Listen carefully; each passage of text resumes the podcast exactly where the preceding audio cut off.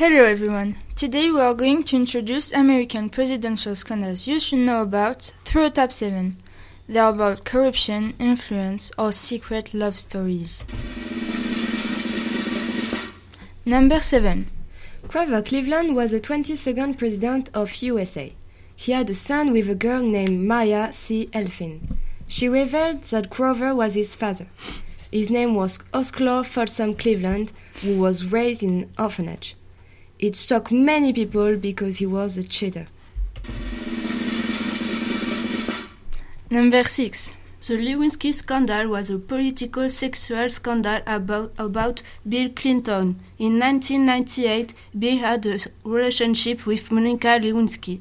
They have been caught while they were having an intimate relationship in the White House. Monica was a staffer at the White House. Number 5. In 1921, Warren H. Harding transferred control of Naval or Department of the Interior. He used his power for personal gain and accumulated over $100,000. What a shame. Number 4. Ulysses Grant was the 18th president of USA. He tried to steal money. It was revealed that his employees were pocketing whiskey taxes. They gave shares in a construction and earned money. This scandal was named the Credit Mobilier Crisis, and it was the first corruption scandal. It was published in the newspaper The New York Sun.